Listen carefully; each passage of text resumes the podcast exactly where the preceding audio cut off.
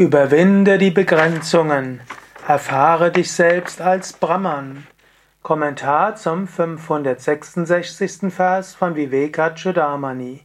Shankara schreibt: Wenn der Topf zerbricht, wird der Raum im Topf zum unbegrenzten Raum. Ebenso wird der Kenner von Brahman zum Brahman selbst, wenn die Begrenzungen, die Upadis, wegfallen, zerstört werden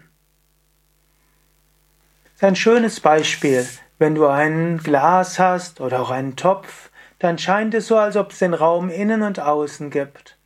Wenn du aber das Glas zerstörst, siehst du, es gibt nur einen Raum. Natürlich, du musst nicht notwendigerweise das Glas zerstören, aber wenn du siehst, es gibt einen Raum, dann gibt es die Grenzen nicht mehr. Genauso, wenn du weißt, ich bin nicht der Körper, du dich löst von dem Körper, dann weißt du, du bist Brahman.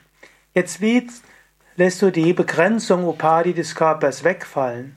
Eine Möglichkeit ist, gehe in tiefe Meditation und in der Meditation dehne deine Bewusstheit weit aus.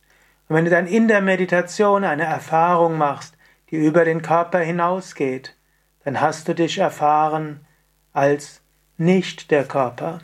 Daher, du lässt das Upadi zerfallen, Körper existiert weiter, aber als Begrenzung existiert er nicht mehr, wenn du deine Bewusstheit ausdehnst. Auch uneigennützige Nächstenliebe heißt, du überwindest die Begrenzungen. Liebe deinen Nächsten wie dich selbst, liebe deinen Nächsten als dein Selbst. Sei dir bewusst, so wie Jesus gesagt hat, was du getan hast, dem Geringsten unter deinen Brüdern und Schwestern, das hast du mir getan. Was heißen soll, was auch immer du Gutes tust für Gott, das bleibt dauerhaft und ewig.